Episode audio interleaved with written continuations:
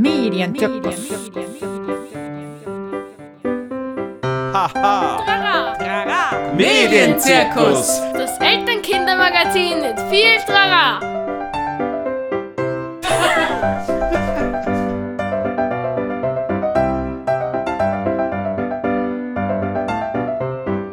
Herzlich willkommen zum Medienzirkus. Medienzirkus Nummer 27. Es begrüßen euch Rosa aus Meidling Und Wolfgang aus Kritzendorf. Im Medienzirkus widmen wir uns allem rund um digitale und analoge Medien und alles, was uns so im Alltag ähm, beschäftigt, sowohl als Medienpädagoginnen als auch aus Elternsicht. Und heute haben wir den zweiten Teil einer sehr interessanten Sendung zum Thema Gender Gap in Games. Und dazu haben wir wiederum zu Gast die Anna Eder und den Markus Meschig. Die Anna ist eben Lehrende an der PH Salzburg für Medienpädagogik und auch sie für Internet-AT-Trainerin und der Markus ist von der Fachstelle Enter in Graz, ist Sozialpädagoge und ähm, arbeitet auch für die Uni Graz an einem Forschungsprojekt zum Thema Finanzierungsmodelle in digitalen Spielen. Herzlich willkommen Anna und herzlich willkommen Markus zum zweiten Teil. Grüß euch. Hallo, vielen Dank für die Einladung. Schön, dass ihr da seid. Wir machen jetzt noch ein kurzes Recap. Was haben wir in der letzten Sendung besprochen? Im Teil 1 haben wir schon so ein bisschen die, uns angeschaut, wie schaut denn dieser Gender Gap im Gaming aus, in der Realität? Wie sind die Zahlen bei den Spielerinnen und Spielern? Ähm, beim Gaming-Verhalten, was sind denn die unterschiedlichen Spiele, die auf Mädchen und Burschen zugeschnitten sind, vermeintlich? Und was ist das Problem dabei? Ja, und wir hatten auch schon einen Appell, den finde ich ganz wichtig. Wir brauchen mehr mh, weibliche Spieldesignerinnen. Also wir brauchen mehr Spieldesignerinnen, äh, mehr Programmiererinnen, damit die Spiele diverser werden für alle. Genau. Jetzt haben wir euch versprochen, werden wir uns hauptsächlich dem Thema widmen, also wie können wir das noch mehr aufbrechen? Wie kann man diese rosa-hellblau Falle aufbrechen? Wie kann man das aufbrechen, dass für mädchendesignte Spiele ganz stark in Richtung Care, Self-Care, ähm, süße Tiere pflegen und so gehen und für Burschen die Palette ganz breit ist, von Action bis ähm, Strategiespiel.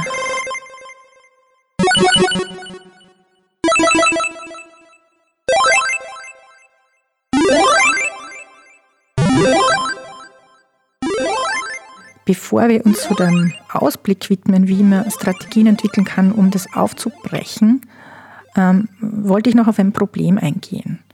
Ja, weil es ist immer so in den ähm, Workshops, im Elternabend, da ist es immer Thema, die Burschen, die spielen so viel, die zocken so und dann schießen sie sich ab, also Gewalt und, und, und, und exzessive Nutzung. Da hat man ähm, das stereotype Bild von einem Buben. Ähm, es, es gibt genug Mädchen, die auch spielen und wo es problematische Dinge gibt. Und mir ist vor allem aufgefallen, dass mir Mädchen dann berichten, dass sie in so Spielen wie Star Stable, vielleicht kennt ihr das, da muss man dann Pferde, ähm, Pferdezucht aufbauen, 500, 600, 700, 800, 900 Euro ausgegeben haben in der Volksschule. Das heißt, das ist schon eine Menge Geld und genau diese problematischen Dinge laufen unter dem Radar. Markus, du hast dich mit den Monetarisierungsmodellen beschäftigt. Ähm, Wie, wie, wie, wie, wieso ist das so? Wieso geben Kinder so viel Geld aus für solche Sachen und was kann man da machen? Was kann man da dagegen machen? Was kann ich als Elternteil auch ein bisschen abfangen? Das hat viele verschiedene Gründe. Zum einen ähm, haben diese Käufe, vor allem diese kosmetischen Käufe wie Skins, bei vielen Kindern und Jugendlichen eine große Statuswirkung. Also das dient auch als Statussymbol. Es gibt diese Begriffe wie No Skins, äh, um Menschen zu kennzeichnen, die in Fortnite zum Beispiel kein Skin haben. Und das ist ein sehr abwertender Begriff. Das heißt, ich möchte kein No-Skin sein. Das heißt, wenn ich Fortnite spiele, dann muss ich schon ein paar Euro ausgeben, um ein Skin zu kaufen. Ähm, und diese Statuswirkung sind sich auch die Hersteller sehr bewusst, die das natürlich auch ausnutzen, indem sie sehr ähm, ja, geschickt sind bei der Monetarisierung und bei der Bewerbung dieser Käufe. Ähm, Ich würde sagen, in erster Linie ist das ein Thema, das, äh, das wahrscheinlich auf größerer Ebene, also top-down, reguliert werden wird müssen. Ja, das die Art mhm. der Finanzierung und Monetarisierung ist nicht immer ganz unproblematisch und gleicht auch manchmal klassischem Glücksspiel. Ja, also beim äh, das Spiel, das ich vorher angesprochen habe, das Star Stable, ich weiß nicht, ob ihr das überhaupt kennt, das ist schon ein großer Titel. Ja. Ähm, das ist ja nicht so, dass das nichts kostet. Das kostet ja schon die Anschaffung ein bisschen was. Und dann muss ich investieren, um die nächsten Level freizuschalten. Und dann muss ich noch investieren, damit ich das bestimmte Pferd bekomme, um das und das zu spielen. Also das gleiche Prinzip, das wir von anderen Spielen kennen, das du gerade beschrieben hast. Ähm, pay to win, ja, um überhaupt weiterzukommen. Ähm, was kann ich da tun, um das ein bisschen einzugrenzen? Ähm, das erste wäre natürlich zu schauen, gibt es ein alternatives Pferdespiel, wo es keine In-App-Käufe braucht. Hab, ich, habt ihr da jetzt zufällig eins parat? Nein. Na. Aber das wäre so meins, ja, dass ich mir das anschaue, oder? Mit dem Kind gemeinsam. Weil meistens sind ja diese süßen Tierspiele die Volksschulkinder, die das spielen wenn es Volksschulkinder sind, sowieso. Ähm, de facto werden die meisten Menschen, die Spiele Geld ausgeben, auch junge Menschen, ihre Spiele bevorzugen, die gemeinsam mit Freundinnen und Freunden gespielt werden. Und wenn ich sage, ja, äh, du spielst in Fortnite und gibst in Fortnite Geld aus, spielen wir doch andere Spiele, wo du kein Geld ausgeben musst, dann wird halt die Antwort oft sein, ja, aber das spielen die anderen halt nicht. Ja. Ich möchte halt Fortnite spielen. Das heißt, als Alternative ist bei jüngeren Kindern sicher ein sinnvoller Zugang. Bei dann, ja, älteren Kindern, die das aus sozialen Gründen heraus spielen, werden sich dann andere Möglichkeiten ergeben müssen. Ich finde es ja grundsätzlich in Ordnung, wenn Kinder mit dem Taschengeld das machen, was sie machen wollen. Ja. Ähm, aber mhm. da wird halt eher die elterliche Konfrontation angefragt sein. Also so wirklich die, die ehrliche Neugierde, was ist das Spannende daran, diese Sachen zu haben? Warum braucht man das? Ähm, und auch natürlich mit der, mit, der, mit dem Wissen dahinter zu gehen als Elternteil, dass das sehr aggressiv beworben wird. Ja. Und dass es gibt auch Möglichkeiten, das in manchen Spielen einzuschränken. Das sollte man unbedingt machen. Das heißt, mhm. über Werbung reden, schauen, dass, ähm, wie man mit In-App-Käufen umgeht. Anna, hast du da noch Tipps sonst oder Wolfgang? Ich denke auch, dass da der Zugang ist, um welche Dimension geht es. Also nicht jeder Kauf ist ja prinzipiell einmal schlecht oder ist ja irgendwie außer, außerhalb des Maßes oder so, aber irgendwie halt klar irgendwie auch mit dem Kind also oder mit den Jugendlichen dann erklären, okay, was ist die Regel und in welchem Maße ähm, und wie verwaltest du dein Taschengeld? Da ist ja genauso der Lernprozess mit dabei. Ähm, mhm. Aber natürlich auch mit dieser Aufklärungsarbeit darüber, dass natürlich aggressiv beworben wird und dass das Ziel natürlich ist, wenn ich permanent Push-Up-Nachrichten kriege, irgendwie mich abzuholen, mich aufs Handy schauen zu lassen, so, ah, was gibt es jetzt wieder und welcher neue Skin und ähm, mhm. Was, was steckt dahinter? Also da muss natürlich dieses Thema irgendwie auch ein Stück weit mit begleitet werden. Ja, also das heißt, ein Tipp wäre schon, den wir weitergeben können, die Push-Nachrichten zum Beispiel ausschalten in den Spielen. Also dass man nicht dauernd ähm, quasi daran erinnert wird, dass es jetzt was Neues gibt, ein neues äh, oder neue Inhalte in den Spielen. Das heißt, das können wir schon weitergeben. Und der einfachste mhm. und trotzdem immer noch für mich äh, äh, wirklich vielversprechendste Tipp ist, ähm, vor allem wenn es um Mobile Games geht, die ja free-to-play sind, das heißt, die kostenfrei spielbar sind, das nächste Mal, wenn man im, Arzt, im Arztzimmer wartet oder im, äh, in der U-Bahn sitzt und sich gerade langweilt, ladet man sich einfach mal im App Store das Spiel runter, das das Kind spielt und schaut sich an, wie das Spiel versucht, mir Geld anzudrehen, ja, ums, äh, oder, oder mhm. mir, mir Geld abzu, abzuluxen sozusagen, äh, um mir einfach ein bisschen ein Bild zu machen, wo da die problematischen Aspekte sind. Und dann kann man vielleicht auch auf Augenhöhe ins Gespräch gehen. Ja, im besten Fall spielt man es gemeinsam mit den Kindern sogar, wenn es halt Spaß macht. Äh, Im schlimmsten Fall gibt man dann auch Geld aus und die äh, Familie kauft sich zu Weihnachten nur noch Skins dann spielen. Äh, oder bitte ja. dafür halte ich mit, dann möchte ich verantwortlich sein dafür. Aber, ähm, aber das auszuprobieren ist, glaube ich, sehr hilfreich. Ja, und man kann ja über Kostenwahrheiten reden, oder? Also tatsächlich, wie viel will ich für ein Hobby ausgeben? Wie viel gebe ich für ein Skateboard aus? Wie viel gebe ich für ein Game aus? Und ich glaube, das Verständnis fehlt ganz oft, weil es gibt dann irgendeine fantastische Ingame-Währung, wo ich für 399 irgendwas ein Skateboard kaufen kann, mir aber, wenn ich diese 399 irgendwas ausgebe, gar kein Verständnis mehr dafür habe, was heißt das denn in echt Geld? Also bei mhm. diesem Umrechnungsprozess geht das ja ganz, ganz oft verloren, dieses, wie viel ist es denn jetzt wirklich? Was ist ein, also der reelle Gegenwert? Mhm. Mhm. Also sowas einmal aufzuschlüsseln. Definitiv. Machen wir auch in den Workshop natürlich, oder? Also mir geht es mhm. oft so. Äh, das war jetzt für mich nur so ein Problem, wo ich mir denke, das sollte Ja. man am Schirm haben, nämlich für alle, die zocken. Ja. Mhm. Ähm, und ähm, genau. Mhm. Und ich finde schon, denke mir schon immer, wenn die, wenn dann irgendein Kind sagt, das in der vierten Klasse ist, es hat schon 900 Euro für ein Spiel ausgegeben, das ist eine Menge Geld. Absolut.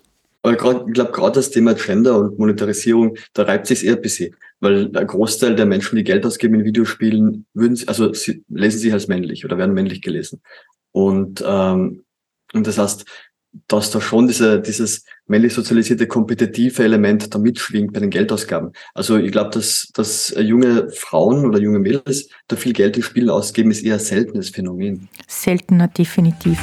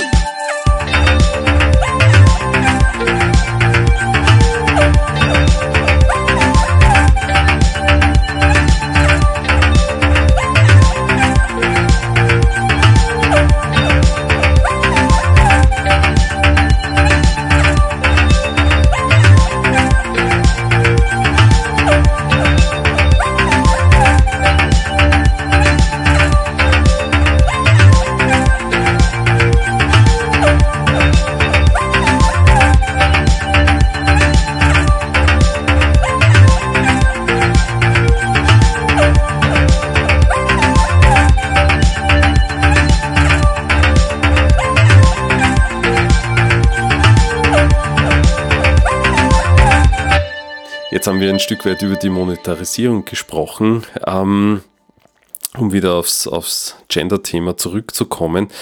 Wie schafft man es denn, quasi diese rosa-hellblaue Falle bei Games zu durchbrechen? Habt ihr da eine Idee dazu?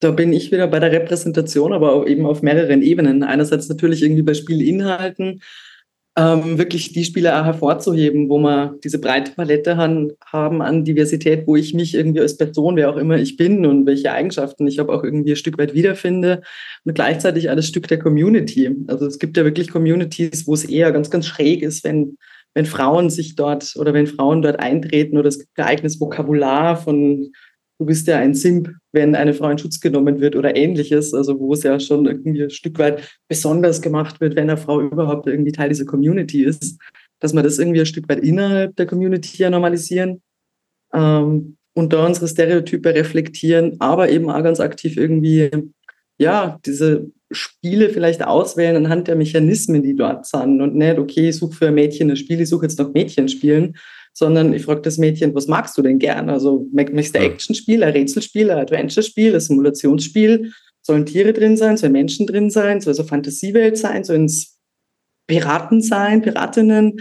Ähm, und anhand von solchen Merkmalen ähm, ein Spiel dann einmal oder auf dieser Basis ein Spiel anbieten können. Mhm. Das heißt, die, die Genres ein Stück weit aufbrechen, sozusagen, oder, oder auch anbieten. Ja, wirklich interessensgeleitet vorgehen. Nicht, okay, ist ein Mädchen, Mädchen mögen eh alle das Gleiche, dann, dann sind wir genau wieder in dieser Reproduktion der Stereotype mhm. drin, als mehr wirklich auf die Interessen dahinter zu schauen. Was möchtest du? Geht es um eine Geschichte erleben? Geht es um was Dynamisches, was Schnelles, was Kooperatives? spielen wir gemeinsam Mario Kart. Abenteuer, ähm, Grusel. Genau, oder ja. so was Gruseliges sein oder ähnliches. Also dort diesen Schritt einfach zurückgehen und sagen, was sind denn eigentlich meine Interessen und was ist mhm. das Ziel vom Spielen? Sitzen wir zu viert auf der Couch und machen uns einen schönen gemeinsamen Abend, wo wir viel lachen? Dann ist vielleicht die Spielauswahl eine andere, wie wenn ich, ja, ich möchte gerne Geschichte erleben im, als, im Solo-Play. Mhm. mhm. Markus, was denkst du? Ich kann da vielleicht eine Geschichte aus, äh, aus der Praxis erzählen. Wir haben äh, auf der TU in Graz regelmäßig Workshops gemacht für die ähm, so Sommer, Sommerakademie ist das für jüngere Kinder, äh, Kinder zwischen 8 und 14. Und wir haben da auch Gaming-Workshops gemacht im, im, äh, im Wunsch, dass man den Kindern auch andere Genres, außer vielleicht äh, FIFA und Fortnite, die nett sind, als Spiele noch kennenlernen lässt und äh, so darüber diskutiert, was uns eigentlich Freude macht am Videospielen, so auf dieser Schiene. Und wir haben da gemerkt, dass die äh, Mädels in den Workshops gesessen sind und gewartet haben, bis man sie, bis man ihnen den Controller erklärt. Das sind total höfliche Kinder, sind da gesessen und gesagt, Entschuldigung, ich verstehe das nicht, können Sie mir das erklären? Und dann ist man rübergekommen und dann das erklärt, dann haben sie gesagt, ah, okay, die möchten nichts kaputt machen, die möchten nichts falsch machen. Und die Burschen haben den Controller genommen, haben drauf einkämmert wie die Verrückten, wenn sie wütend waren, haben sie in den Boden geschmissen. Ja? Äh, also die haben komplett sozialisiert natürlich, ja. Man kann nicht anderen Zugang, Boys gar nicht wie Boys, die Burschen dürfen Fehler machen, die dürfen da ein bisschen über die Stränge schlagen und die Mädels müssen lieb und brav sein und alles richtig machen. Ähm, was uns dazu geführt hat, also das sind oft halt die, was dazu geführt hat, dass die Burschen oft den Mädels den Controller aus der Hand genommen haben und gesagt, damit spiele ich, ja. Du verstehst es eh nicht und die Mädels waren eh froh mhm. drüber und haben gesagt, ja super, danke. Ähm, das heißt, wir haben das getrennt, also wir haben das wirklich so segregiert nach Burschen und Mädels und haben Mädels-Workshop mhm. zum Thema Gaming dann gemacht auf der TU Graz und das kommt super an.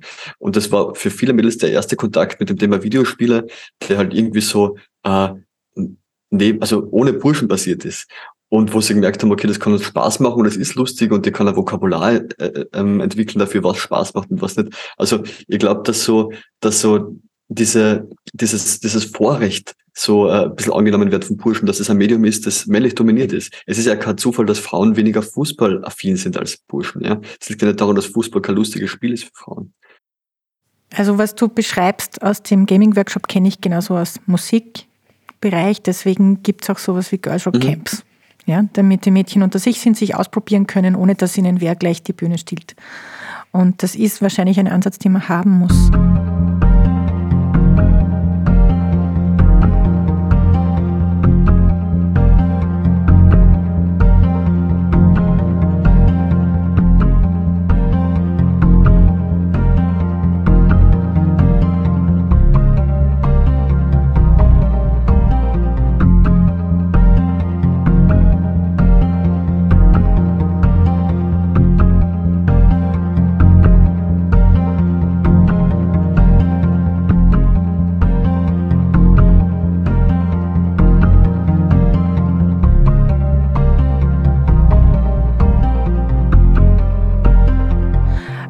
Du hast vorher was, ein spannendes Schlagwort gesagt, so quasi, if you can see it, you can be it.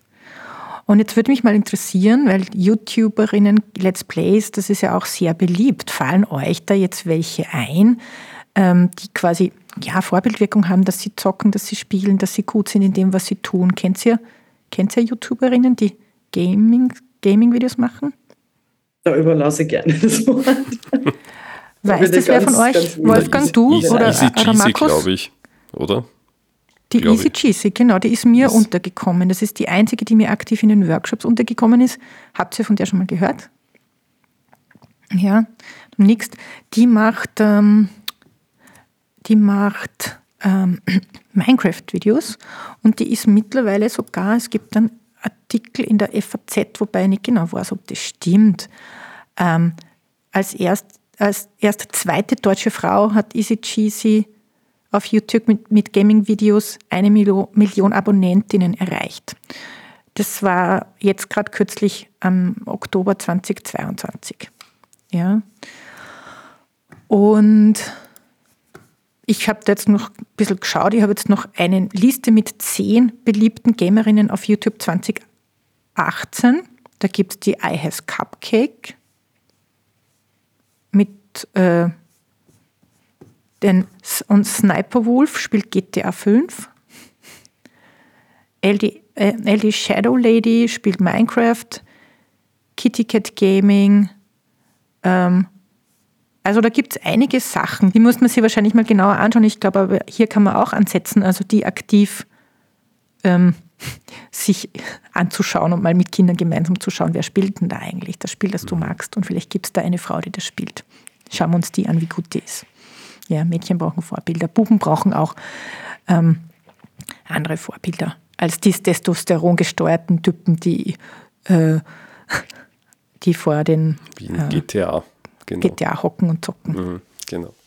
Ja, aber da ist halt das Problem immer noch, dass Coolness und Status äh, in einer Gesellschaft, die patriarchal strukturiert ist, von Männern dominiert wird. Und natürlich ist kein Zufall, dass die Mädels sagen, ich schaue gern Monte, wie du es früher gesagt hast, weil äh, Monte cool ist dann. Und wenn ich dann sage, ja, ich schau mal die Easy Cheesy Gaming an, dann werden die Burschen halt lachen, ja. Und äh, sie denken, ja bitte, ist ja lächerlich. Also äh, super, andere Vorbilder zu etablieren ist wichtig, aber dann halt darf man trotzdem mit außer Acht lassen, dass Status in der Peer Group entsteht und die Peer Group trotzdem sehr männlich mhm. dominiert ist. Und zwar im Gaming immer. Mhm. Und deswegen ist es äh, kein unkompliziertes Unterfangen. Und ich glaube, es braucht Bubbles, wo Mädels sich gegenseitig stärken können und äh, dieses Hobby für sich ausüben können, auch ohne dass der Burschen irgendwo reinplatzen. Ich glaube, da, ich glaube, das ist, geht sich fast nicht ohne aus. Ja, ja. Also spannend, ich muss mir mal den Kanal von Sniper Wolf mit 3S anschauen. Ja. Die ist definitiv in den äh, in anderen Genres auch unterwegs. Fortnite, GTA und so weiter. Ja. Wer sich schon mal so nennt.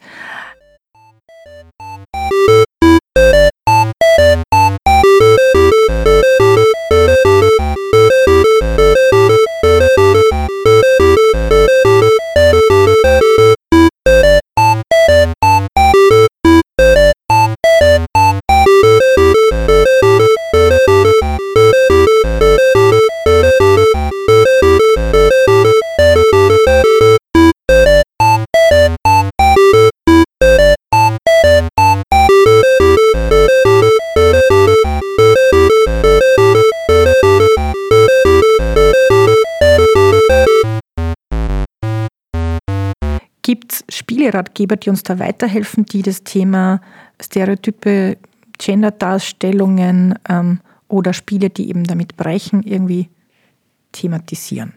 Die, die uns das zeigen, die uns das aktiv, Spiele zeigen, die positiv damit umgehen. Ja, ja, ich habe ein bisschen quer gelesen und es wird oft dann als positiv hervorgehoben, wenn tatsächlich immer Alternativen hervorgehoben werden, wenn mit Stereotypen gebrochen wird, wenn ähm, dann wird es durchaus positiv hervorgehoben, aber es wird irgendwie andersrum nicht angemerkt, wenn es nicht dem gängigen Status quo gerade entspricht. Deswegen fällt es mir so schwer zu sagen, okay, da gibt es jetzt einen Ratgeber, der explizit das hervorhebt. Es wird hervorgehoben, wenn ein Spiel bewertet wird, das genau damit einmal bricht, was wir jetzt als besprochen hatten. Aber es wird andersrum nicht kritisiert, wenn es nicht so ist. Oder zumindest nichts, was ich jetzt gefunden habe.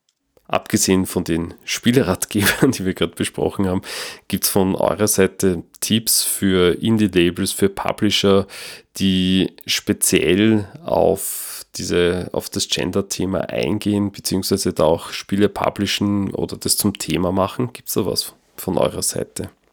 Ich kenne zum Beispiel den Publisher Annapurna Games, der ähm, Indie-Publisher ist, gar nicht mehr so klein und ganz, ganz nette Spiele rausbringt ähm, unter anderem das Spiel Florence, ähm, das ein Mobile Game ist, kostet fünf Euro, äh, das aber eher ein Graphic Novel ist als ein Spiel. Also es ist wirklich so eine, eine Geschichte, die nacherzählt wird und wo man so mit spielerischen Elementen diese Geschichte begleitet. Ähm, das ist sehr schön erzählt, finde ich, ja, und das bricht da mit gewissen Erwartungsbildern und äh, ist ein guter Kauf, ist gut investierte vier, fünf Euro. Mhm. Mhm. Ein schöner Tipp weil wir von den Spieleratgebern sprechen, die zwei großen, die ich gut finde für Überblick, sind spielbar.de und Spieleratgeber NRW.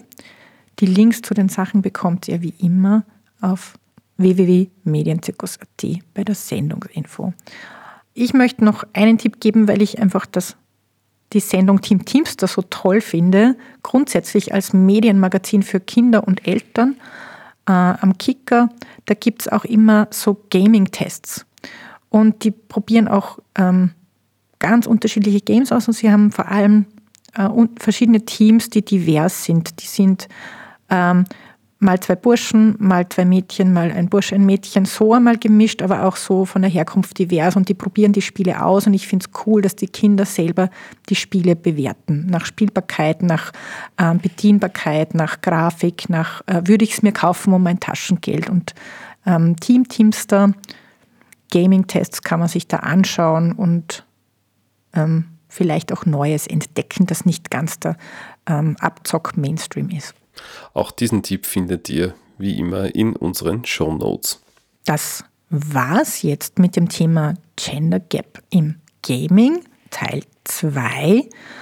Wir hoffen, ihr könnt euch ein bisschen was mitnehmen. Wenn ihr konkrete Tipps habt und coole Spiele, die aufbrechen mit den Stereotypen, die alle gern spielen, ähm, schreibt uns doch eine E-Mail an medienzirkus.o94.at. Genau, und dann sagen wir an dieser Stelle mal Anna und Markus, vielen Dank fürs Mitmachen in der Sendung bzw. im Podcast. Danke für die Einladung und danke, dass ihr so, so ein wichtiges Thema aufgreift, worüber viel zu selten gesprochen wird. Deswegen ja. machen wir. Deswegen machen wir es. Super. Vielen Dank ebenfalls. Games werden uns sicher noch länger beschäftigen, aber für heute war es das einmal. Ähm, dann bleibt uns nur noch zu sagen, Tschüss aus Meidling. Viert euch aus Kritzendorf. Ciao aus Salzburg. Und Baba aus Graz. Medienzirkus. Haha. Medienzirkus. Das Elternkindermagazin mit viel Trara.